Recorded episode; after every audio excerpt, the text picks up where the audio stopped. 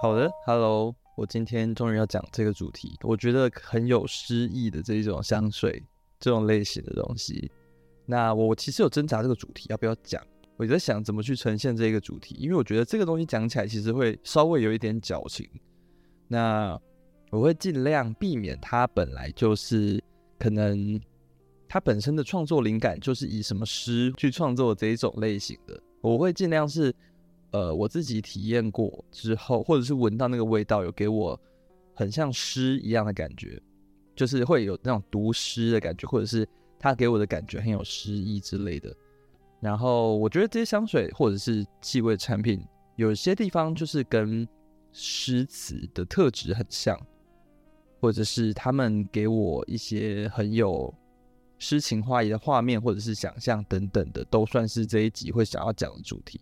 那我就会讲几支跟这种有带我有带给我这种感觉的味道，这样子。好，那首先我先想要讲一下关于诗的感觉到底是什么。就是诗是一种我们都知道是一种表达文字表达的题材，然后它的文字量较少，比较自由，比较具有那种音韵的感觉。然后，所以我想要讲几个就是。诗词，他们它的美在哪里？那好，首先诗呢，它是一个用时间去堆叠出来的东西。它是你从读第一句，从读第一个字，第一句，然后一路这样读下去，它是沉淀下来，然后会有这种渐进的感觉。然后可能读到哪一句会语句会加速，因为它的因为诗是一行一行的嘛。然后它会有那一种比较比起散文之类的，会更有那一种节奏感，或者是说在比较短的时间内能体会到它的节奏感，能体会到它的高低起伏，或者是他想要最终想要呈现的东西是可能是放在最后面或者是什么的。那我们会去期待那一个音韵的节奏啊，那种还有整个它推进的一个进程。那我觉得这是它比较独特的语言的美感，这样。我会去比较会享受那种，比方说可能把它朗诵出来有声音的音韵之美，或者是它整体呃抑扬顿挫的感觉等等，那都是有可能的。哎，我我觉得我这样讲起来会觉得这一集呃会有点像是听错了，有点像是在这是一个在讲诗的一个 podcast，但好其实不是，这只是前面一些我觉得自己的想法。然后再来就是，我觉得诗它的美在于说，它是运用了很多想象力的东西，然后那种想象力是不是硬挤出来的？我觉得很好的诗通常是它里面的运用的那一种譬喻，它用的意象，它用的隐喻那些的，它的描写方式是很能够唤起我们的一种想象力。然后我们可以自己去想象他用短短的文字想要呈现什么东西，然后我们就因此会在这一个这一首诗里面去产生了一些可能视觉的联想、听觉的联想、感官上面、记忆上面等等。所以我觉得这个东西是可以触动情感的一个东西，就是透过这么短的文字，让我们有很深刻的印象。然后用这么短的文字，能表达出这么多丰富的情感情绪，不管是好的、不好的，关于爱的、关于失败的、关于失落、关于忧郁的、关于悲伤的，那都是可以触动我们内心的东西，然后可以去引发我们跟作者的共鸣。也许我们在讲的事情是不一样的，却可以建构出这样的桥梁。也许我们的背景是不一样的，或者是我们在难过的事情、我们在开心的事情，也许是不一样，但可能透过这个文字，我们。可以因此有一个共鸣，然后我觉得这也是一个很有美感的地方。再就是诗，其实它的解读可以有很多种。也许作者没有这个意思，但读者可能可以读到那个意思，然后可以去自己延伸，或者是套用在自己身上，他就可以得出另外一个感触，也说不定。这以上就是一些我觉得诗对我来说很美的地方。然后今天讲的这几个味道也是有给我类似的感觉，或者是说，我觉得他们有一种文学性在里面，就是有点像是这一种美感在里面的东西。那好，那我们就来讲一下今天想要讲的这几个这几个香水。好，那 就忽然进入这个主题。从那第一个我要讲的是来自卢丹氏的修女。那其实卢丹氏香水，欢卢丹氏的人应该就会知道，说这是一个算是很会讲故事的品牌，甚至可以说是沙龙香里面在早期比较算是他们有点像是开了一个先锋，就是用香水说故事这一种路线的香水品牌。对，就是他们是比较强调那一种故事性的一个品牌，然后他们的艺术风格有。非常强烈的那一种故事的叙事感在里面，所以我觉得我第一次就想要讲一个卢丹氏的香水，这样。那我选了一下，其实我有点想要选松林少女，因为我觉得那一支也是非常有诗意的香水，但是我自己没有那么喜欢穿那一支香水，所以所以说我能欣赏它的东西，但是我自己没有喜欢穿，所以我想说好，那我就不要讲那支好了。我就讲另外一支，我就讲来讲今天来讲那个修女。那其实卢丹氏他们的香水基本上每一支都很有诗意。我觉得如果在听的你没有试过的话，可以去读读看卢丹氏的故事，然后看哪一支的故事有触动到你，可以去，然后就可以去闻闻看。我觉得他们的香水都是非常有叙事感跟那一种场景。描绘的感觉存在的那种路线，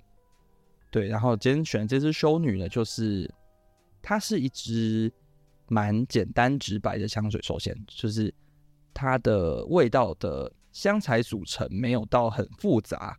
它是走比较极简路线的。虽然说我不确定它是不是真的那么极简，但是我会说它是比较偏极简风格一点。那我觉得这个感觉就是跟诗很像，诗对我来说也是一种比较极简的语言，用比较极简的文字去带出后面的故事，或者是由读者自己去想象嘛。那这支香水也是，它就是一个茉莉加上焚香，再加上一点，再加上一点动物感，对，它就是有一点甜甜的茉莉的味道，但是里面隐隐约约有一点点像麝香的味道。对我来说是这样，然后他们他这个呃，我会觉得它就是一个非常黑白极简风的味道，然后可能是因为他们品牌的形象嘛，就是闻起来就是有一种歌德风，因为然后这支名字又叫做修女嘛，所以它本身其实就已经是一个很能让人有画面联想的一支香水。然后我觉得它就是一个，我们可以想象一个很纯白的茉莉花，它一喷出来的时候就是一个。很像比较偏明亮感觉的茉莉花的味道，就是真的很纯白、很纯净。但是时间放久了之后，那一个明亮的味道消失之后，开始会浮现一种颜色比较深，或者是稍微有粉味嘛，脂粉味的甜味出现。然后这种时候呢，就会让光线慢慢变暗，就是有点像那一个光束忽然被挡住的那种感觉。然后就是给我一种。圣洁跟肮脏在对立的那种感觉，它的味道是会随着时间这样变化，但它整体来说，虽然说还是一支像线性的香水，就是从头到尾味道其实没有变太多，但是它有一点点细微的变化。然后我觉得这是一个它的这个推进，很像是诗一样，就它有在描述一个故事，它有在描述一个情境或者是一个心情。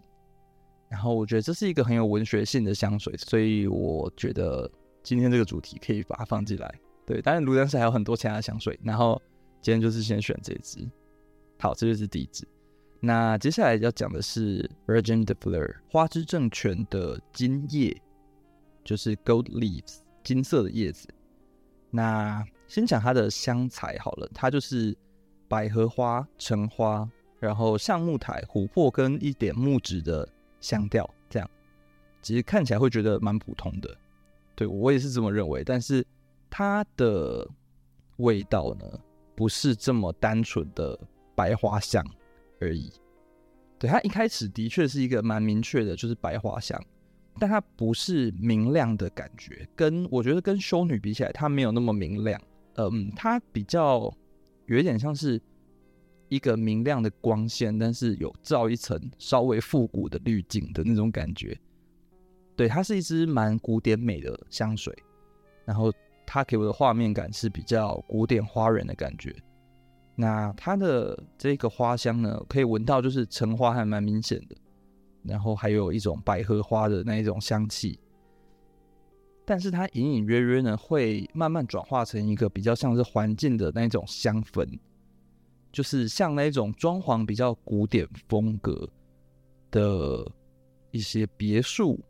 对，喜欢欧式的巴洛克式风格的那一种家庭，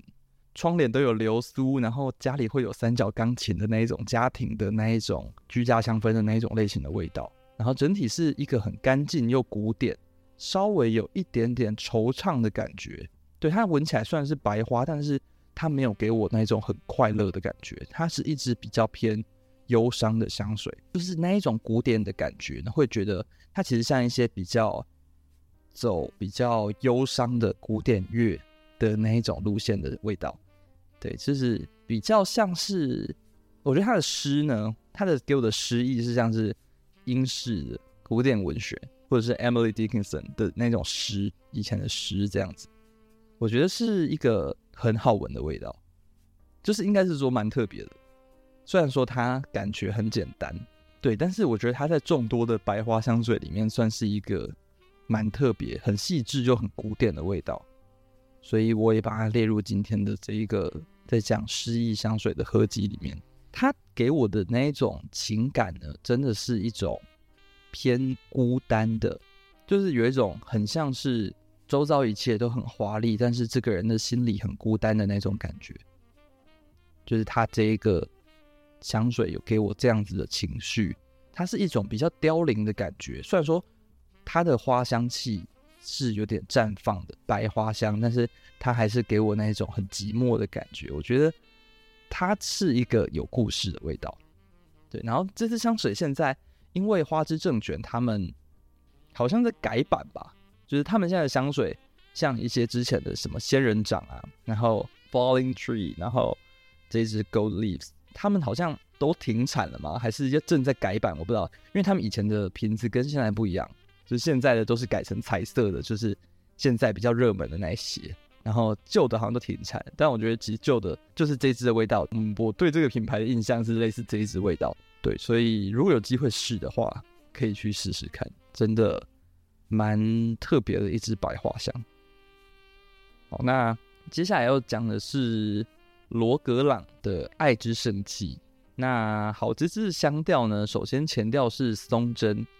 跟绿叶，中调是百合、焚香、兰香脂、没药、橡木跟脂粉味。那尾调是苔藓、木质、麝香跟胡椒。然后这支算是一个要讲诗、有诗意的香水，其实会蛮难忽视的一个存在，因为它就是一支非常有诗意的香水。然后甚至说，像现在。比较热门的，像阿蒂仙的冥府之路，可能都是受这支的启发。然后冥府之路就是很多人会因为他的这个名字，然后去给他想非常多的故事嘛。对，就是就是它也是一个很会被做做文章、做故事的一支香水。但我觉得爱之圣迹它的那个故事感很强，因为它就是有一个很清冷的松针松树的味道去开场，就是一个绿色的。然后就是那一种深绿色的草木的感觉，但是它嗯，你没有那种割草的腥味，也不是水感的绿色，它就是一种单纯的草本的凉感的芳香。对，然后嗯，松树嘛，它的英文是 pine，pine 当做名词就是指松树，然后它当做动词指的是在哀悼某件事情，或者是在为一个。想得到但却得不到的事情，在难过，就就是我会想到，每次只要我想到松树，都会想到它的意思是这样子。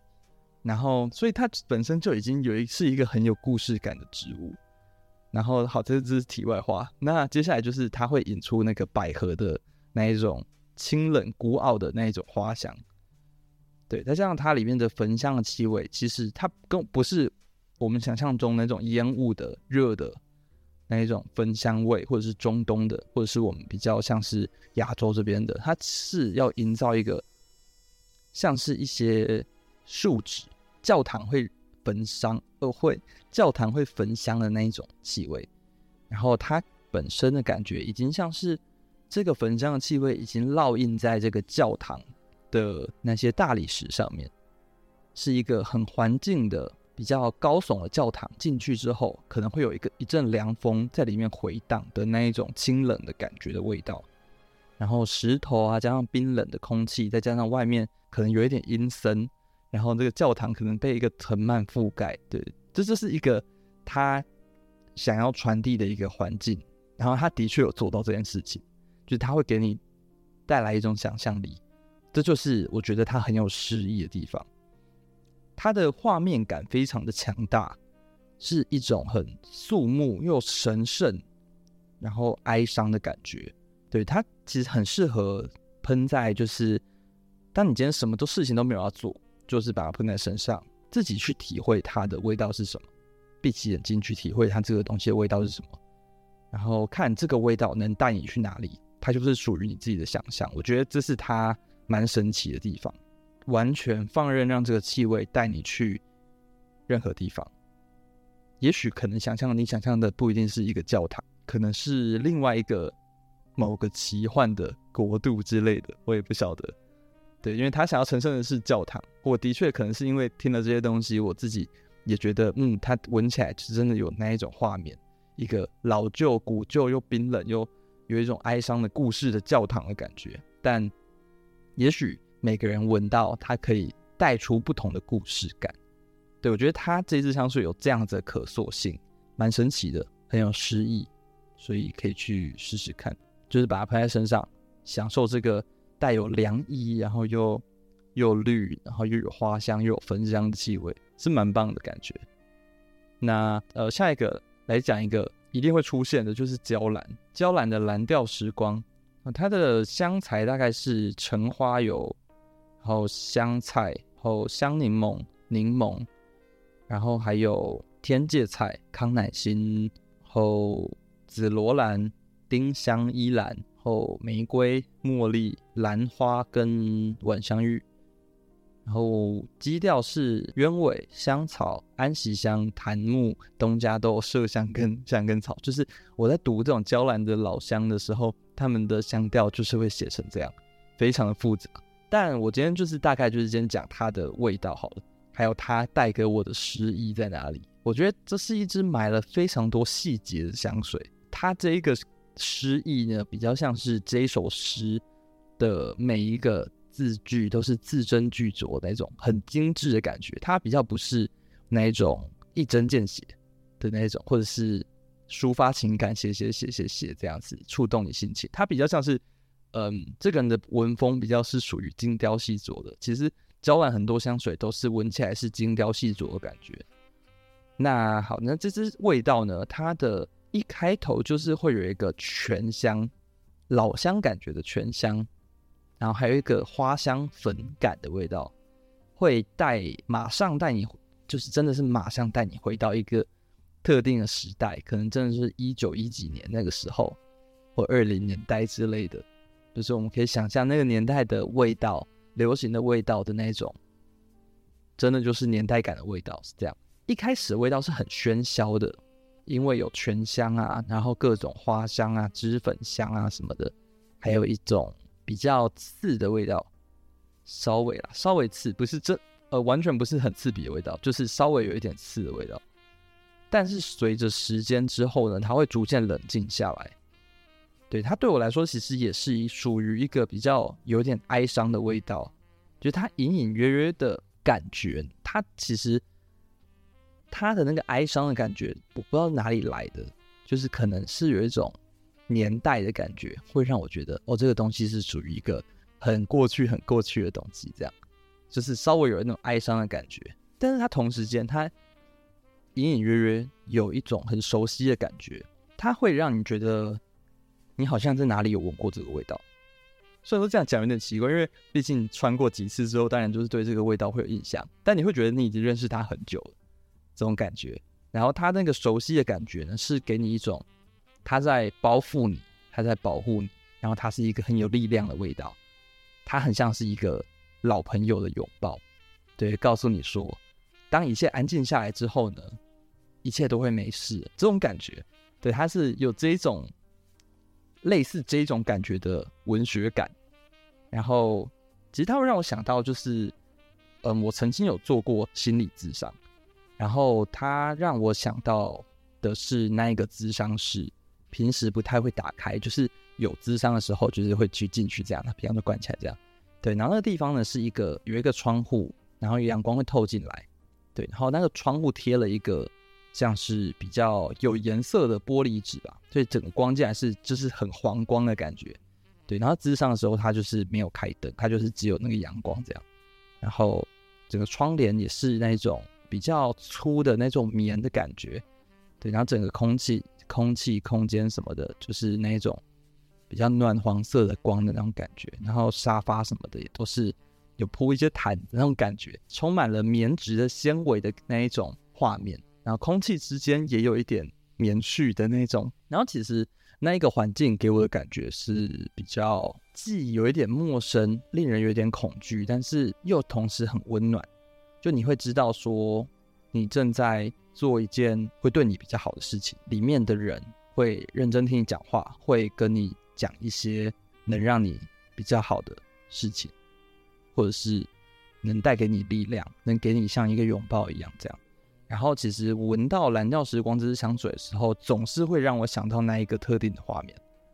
对，它真的是一个可以激发我很多情绪的香水，然后甚至是有点像带我穿越时空。对，有就是像是那个什么。午夜巴黎吗，反正就是午夜巴黎那部电影嘛，它就是到了午夜就穿越到过去的巴黎这样。然后这支香水也是会让我想到那个东西，它就像是一个，它喷出来不是我刚刚讲到，它像是从喧嚣的场景转变到一个逐渐越来越安静的地方这样。然后就是像是天空逐渐从夕阳的暖黄色、橘色变成粉红色、紫色，最后变成一个蓝色。就是变成一个饱和度很高的那种蓝色的晚上，对，它给我这样子感觉，就是很没有接缝，自然而然的过渡成这样子的气味。尤其它里面的那个鸢尾跟天芥菜，再加上东加豆的那个杏仁粉的质地，会让它有一点像是一层纱，一层粉粉的滤镜，就是有一种时代感的滤镜，让它闻起来整个是如梦似幻的感觉。就是虚跟实之间的界限被模糊掉，然后这个界限被模糊掉之后，就是会让它更有一种像梦一样的感觉。然后其实我觉得它整支香水闻起来的东西是越闻会越觉得它很特别，然后越闻会越觉得它蛮有深度的那种感觉。对，然后其实它的文学感比较像是村上春树的书。我大学时候就是把。就是会去学校图书馆，然后轮流就是把架上的村上春树的书，就是一本一本接着看。这样，他的写作风格就是你会分不清楚现实跟虚构，然后那一种像梦一样的的文笔，我觉得在这支香水里面，如果说它是可以画成文字的话，我觉得它也是这种感觉，就是它有一种把事情描写的像梦一样的能力。这是这支香水给我的感觉。我觉得其实我